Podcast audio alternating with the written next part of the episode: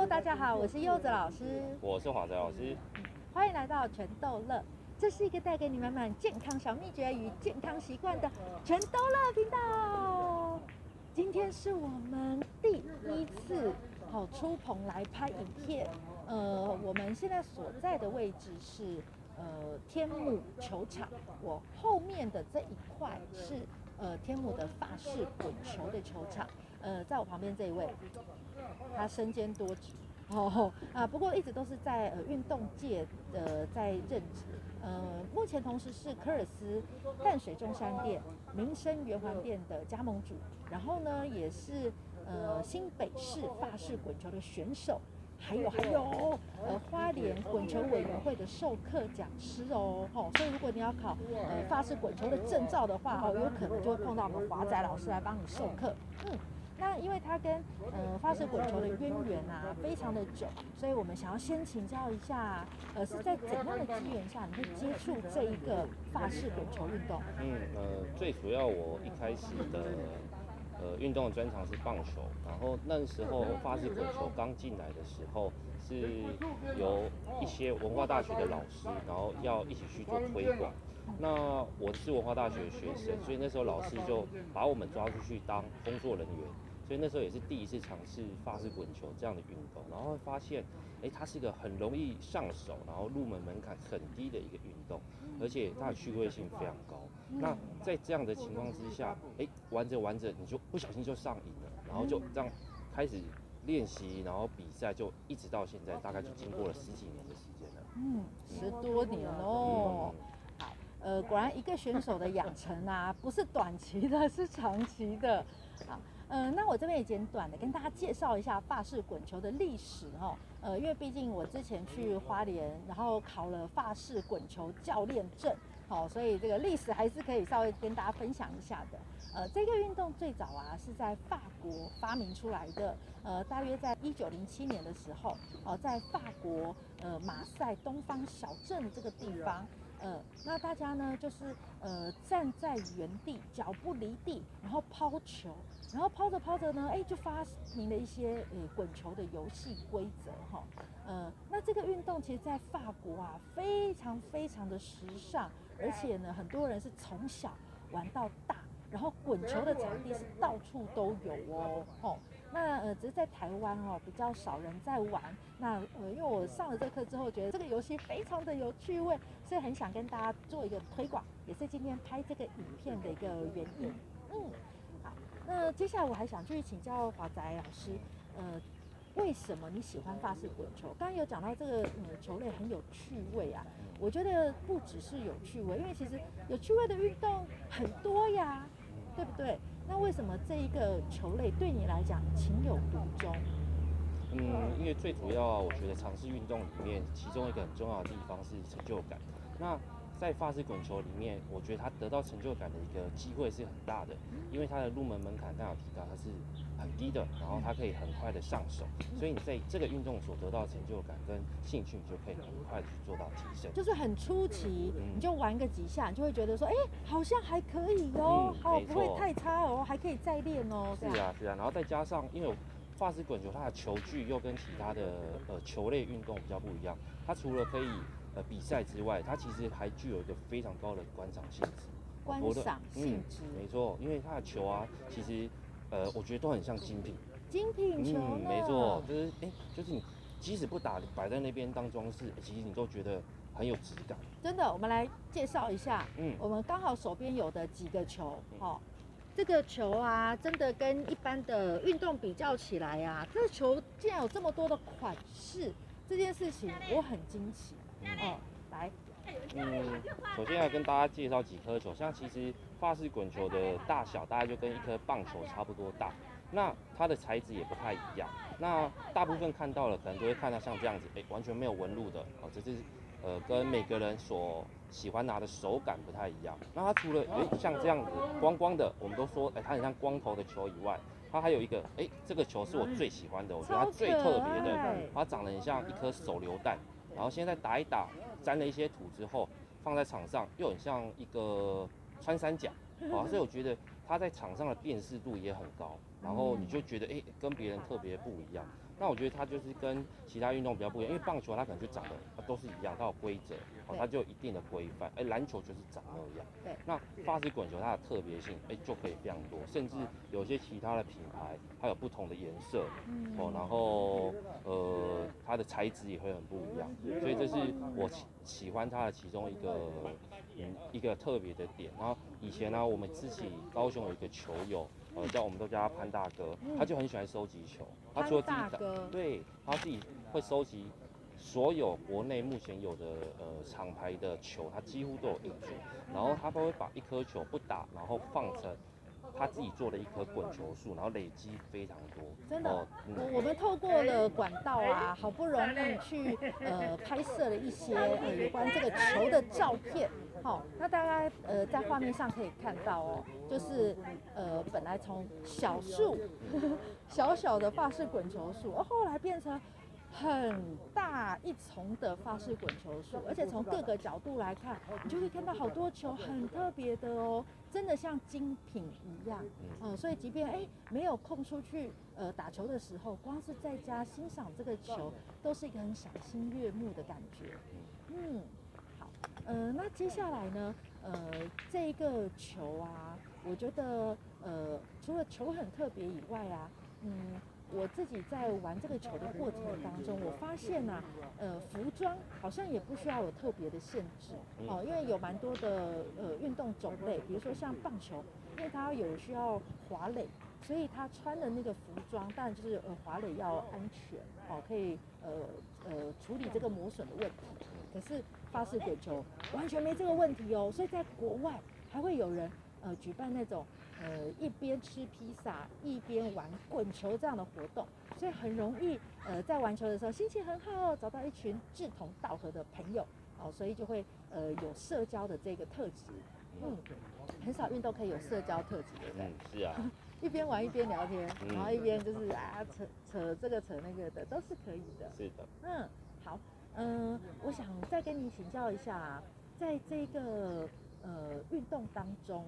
呃，因为它入门的门槛很低，嗯、呃，那呃为什么入门门槛这么低？然后但是在台湾就比较少人在打这个运动呢？嗯，最主要是因为还是场地的问题，嗯，哦，因为目前在台湾，呃，跨式滚球的呃比较符合规定的规则的一个场地呢，其实是相对比较少的，哦、所以在呃，推广上相对就会比较不不是那么的容易。真的，嗯、我在花莲啊学完这个运动之后啊，回到台北想要就是呃平常多练习，或是揪朋友一起来玩，或者是呃就是就算免费教人好了，呃但是很难找到场地，啊、呃，这是第一个。好，那就算有了场地，像天母这边哦，真的也离我的呃。平常常常跑的环境也比较远，嗯，那以台北市来说，除了天幕以外，还有呃民权公园，然后还有就是六号水门，然后还有一些是在学校里面。那因为现在防疫的问题，所以其实学校里面的球场，呃，一般人也没有办法再去玩了，呃，所以其实场地很有限。嗯，好，呃，这个其实任何球类的运动推广啊，其实也跟政府的政策有关。呃，如果政府的政策要呃推广某个项目，要它多设球场或是多办活动，其实那一个球类就更容易兴盛。哦，所以虽然发式滚球这么好玩，这么亲民，哦，但是可能在呃政府注意到这个部分比较少。呃，这也是为什么我们要拍今天这个影片，更多人知道它的好哦。那更多人来玩，那其实也会引起呃政府单位的重视，呃也一起呃这个保留更多的场地，或者是以后要盖球场的时候，给我们发式滚球一个空间嘛。嗯，好，呃接下来呢，想再请教一下，呃这一个球赛呀、啊，跟一般的运动，我们再多做一些比较好。嗯。呃，跟一般的运动有什么样的不同？跟一般的运动有什么样的不同吗？像以以职业运动来说的话，哦，那呃，以篮球来说的话，职业运动从学生到职业，然后他所参与的人口数非常多，是，哦，那他的呃竞技的层面也非常高，对，啊，那在发式滚球的部分啊，它属于一般民众哦就可以参与到非常高等级的一个比赛的赛事，哦，所以在入门门槛的部分相对比较低的情况之下，它很适合全民一起来做参与，甚至是年纪，它不会因为年纪的差异性或是性别的差异性，嗯，然后会有非常高的一个呃不一样的地方。比如说，哎、欸，篮球你长得高，你就很吃香，哦，但是在滚球你长得高不一定是很有利的一个状况。所以这是它在跟其他运动可能会比较不一样的一个最大的差异性。对，呃，甚至连胖瘦也不见得会影响比赛的成绩。嗯，好，还有年纪也是。嗯，因为我们在上课期间呢、啊，老师就说，哦，在去他这个，因为他是新北市的发式滚球的选手嘛，去比赛的时候，有时候看到那个年纪很大的，哇，这反而他更紧张，不小心很有可能会输他们。嗯，呃，因为可能他们呃在比赛的场地，呃，他们可能是呃不太常接触那一块场地。可是因为呃有一些年长者，他时间是比较多，所以他有可能知道今天要跟人比赛，他就一直去练那个场地，好、嗯。哦，所以呃他就会变成是地主队，哦呃这个就是有可能呃专业的选手跟业余的选手比，哎搞不好专业竟然有可能输啊，哦有很多的变因，所以这个游戏呃它刺激的真的刺激的很，嗯。嗯好，呃，再过来呢，呃，为什么你会选择成为这个运动的选手？嗯嗯，最主要是我觉得这个运动它的呃可以可以尝试的一个生涯是非常长的。我讲啊，比如说，如果以前以前我是一个专长是棒球选手，可是棒球它到了一定的年纪，我觉得整体的体能下滑，其实你很难再去参与可能类似的一个运动那样的高强度。对，可是滚球运动，我认为它是可可以从小你一直打到老。哦，甚至我讲的就是呃，达到你进棺材这件事情，我觉得它都是可以一直去尝试的一个运动。然后你可以一直在这样的一个环境里面去享受所谓运动的乐趣。所以因为这样的原因，它让我持续的在这样的一个领域里面，而不断去很练习，然后甚至是做推广的这样的一个动作。嗯，大概是这样。嗯，呃，还有再过来，我记得我听你讲过一件事情很妙，嗯，就是你第一次、第一次人生第一次参加法式滚球。比赛有一些很很很好笑的事情，很夸张的事情，你跟我分享一下。好，因为我那时候第一次参加正式的比赛，那时候是在垦丁办的一个国手选拔。嗯，啊，那时候因为是在滚球刚推广的阶段，所以国内有非常多的选手，其实对于规则可能也没有到非常的清楚。对，而且这件事情哦，记住，它就发生在。举办在垦丁的亚洲杯国手选拔的比赛啊，对，没有错。那因为啊，当时的国手的选拔比赛是三对三的团体赛，那三对三的团体赛它的规则其实是一队六颗球，所以代表一个人是两颗球。那当时我是跟学长哦一一队哦，其中一个学长一队，然后因为我们对规则没有很熟悉的情况之下，一人两颗球，然后可是学长已明明已经丢完两颗球了，最后他却还是进了直球圈。丢了他的第三颗球，重点是场上没有人发现这件事情。我们后来才发现，哎、欸，好像我们多丢了一颗球。别人 丢两颗，他丢三颗。对，没错，所以就变成，哎、欸，怎么会有这种情况？真的还国手选拔赛的，就搞了，哎、欸，我们也不知道该怎么办，然后就只能就让他先这样过去了。然后所以一开始在做推广的时候，很容易会有出现这样蛮好笑的一个情形。对。对，呃，所以这件事情啊，真的让我印象很深刻，哎，哦，就是第一次参加比赛就可以去国手选拔赛，一般的球类不可能，好，然后还有就是，哎，选拔赛也有这种。这种这这这种乌龙哦，那其实也代表就是呃一个运动刚推广的时候，哎，有很多事情呃我们还没有很清楚，但没关系，重点是你去玩嘛，你去参加嘛，好、哦，这件事情是更有意义，好、哦，因为呃动起来才是我们真正想要带给大家的。嗯，好，呃，接下来呢，想要再请教一下哦，就是呃球赛。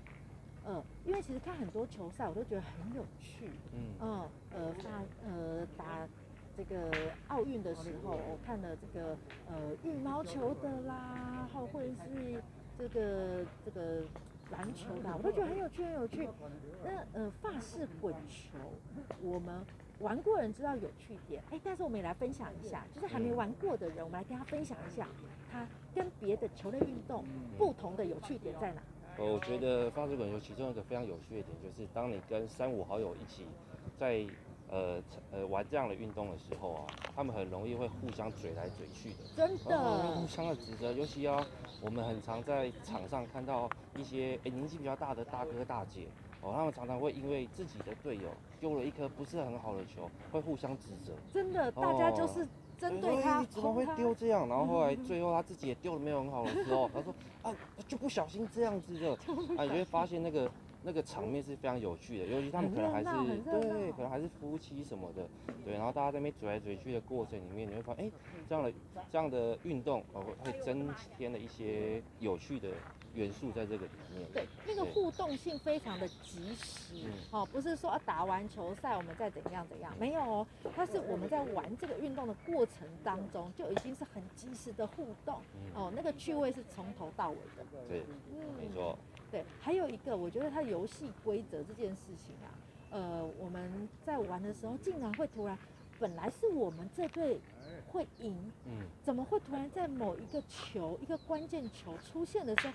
整个比赛的结果会是大翻盘？嗯，比如说我们的目标球被对手踢出去了，嗯，哇，那整个得分就完全不一样。嗯，对，这件事情也是玩别的运动不可能发生的，因为别的运动都是分数是累计上去嘛。哦，要么就是哎五比三，好，然后再就是六比三，好，不然就是呃五比四，好，所以就是别的运动它是分数累积上去，不可能有变化哦。可是因为这个球，这个发式滚球的计分规则的特殊性，等一下我们跟大家做介绍，它有可能就是瞬间上一秒跟下一秒猪羊变色，嗯，好，这件事情真的会让就是所有玩的人那个心脏啊，就是。哦，情绪起伏很大，觉得很刺激，然后会欢呼，或是啊，就是很想啊，就是骂脏话，就是哎呀，怎么会这样子的呢？嗯、对，我觉得这个比赛的游戏规则这件事情的特殊性是别的运动没有的。嗯，好，那呃，接下来呢，我们来聊一个这个比较沉重一点的问题。这问题之所以沉重，是因为发射滚球呃有限于场地，包括甚至一些师资的缘故，呃，目前在台湾推广比较有限嘛。那接下来呀、啊，你觉得我们该怎么样呃更好的推广发式滚球，让更多人知道这个运动好玩的地方？嗯，我觉得就是我们会积极的去可能跟一些社区，我们会进到一些社区，可能跟当地的里长去做到。下来，哎，看有没有机会有一些空余的场地，我们可以来建设一些场地，然后我们自己可以在这个地方，我们做一个社区型的推广。对，我们希望从一个种子，然后发展出去，好让周边的人可以越来，呃，有更多的机会可以尝试这样的运动。对对对，其实因为法式滚球的场地不用很大，好，所以如果一个里一个里里面，好，它有一块空地，然后呃，里长愿意。好，那其实哎、欸，也不用太高的经费哦，就是大概好，我记得是十万块左右吧，好就可以做出一面球场，然后它就是二十四小时哦，附近的里民啊就可以到呃里长办公室去借球，然后来玩，这个是接下来想要呃有机会推广的方向。好，所以身为里长的人，如果你们有想要一些不同于别人的这个这个建这个建树，或者是呃，你的政绩的话呢，哎，可以考虑这件事情，而且这个东西会让所有的李民都看得到、感觉得到，哦，不是一个就是少数人得得利的，是一个大家都有机会去得到好处的。嗯，好，还有一个啊，就是呃，我知道有的呃学校，呃，他会在办比赛的时候，除了选手们的比赛。他还会办亲友杯，是不是？嗯，是啊。有哪个学校办过这件事？呃，因为现在其实法式滚球的部分，在很多学校其实他都有做推广，甚至都有成立校队。哪些学校比较有在推广？像以台北市来说的话，就是像南港高中、永春高中啊，他们学校自己都有自己的场地，然后都有自己的选手，然后包含现在透过滚球都可以。做运动机优的升学，那这样管道也都是可以的，所以会让很多的学生愿意去尝试。然后现在很多像以台北市、台北市的一些大专院校，包含台北医学大学，然后铭传大学、台湾科技大学，他们也都是有相关的法式滚球校队。那像刚刚柚子老师有提到，就是诶哎，有些学校他为了想要让呃家人啊或者是选手啊之间的感情更和睦，透过滚球的部分，他们有自己办过一个比赛叫亲友杯，这是民传大学他们在办。铭传大学亲友杯哦，他们就是这个比赛呢是他们 for 自己民传大学的学生，然后他们的规则就是说，呃，你要带着你的家人朋友一起来参赛，呃，一起来组队参赛。那透过这样的方式去让他们自己的家人朋友呃也认识这样的运动。真的，更知道他平常到底在玩什么，这么晚回家。是啊，这样就可以让家人其实会更支持他们来尝试啊呃继续从事这样的运动。真的，家人也可以成为练球的对象。是，没错。好，嗯，我知道这个运动啊，其实现在越来越多国家哦，非常的推行哦。除了它的缘起国法国，当然是就是一定是非常夯的以外呢，诶，听说在泰国呃也非常夯，因为你所在的这个俱乐部这个呃。呃，也有去泰国去参加一些联谊的这个活动。是，嗯嗯，为什么泰国就这么夯啊？哦，因为最主要，这还是跟我们回到一开始讲，这跟政府形象有关。那当时啊，呃，泰国会这么的风行这样的运法式滚球运动，主要是因为。他们的皇后很喜欢法式滚球这个运动，所以就是，哎，那所以就开始建立了非常多的场地，而且呢，他们也培养了非常多的选手。他们当时的选手很多都是他们自己国家的军人或者是警察，哦，所以就很常看到，就是哎，他们的警察可能不是在巡逻，而是在旁边练球，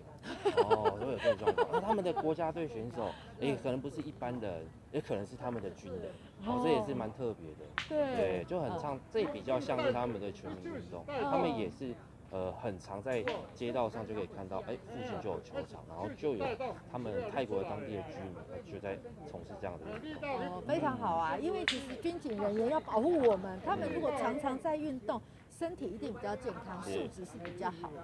对，哦，所以他们的警察、军人。应该就是体格更容易维持一些，哦，好哦，好，呃，所以这件事情也看到，就是体育活动的推广，哈，它真的是很靠，就是呃政府的单位，好，或者是一些哎有有权力的人，呃，愿意支持的，嗯，好，那呃接下来啊，我们要。就是到实球场，好实际拍摄一下这个球，呃，这个发射滚球好玩的地方，并且我们要简单的解说一下发射滚球的游戏规则哦。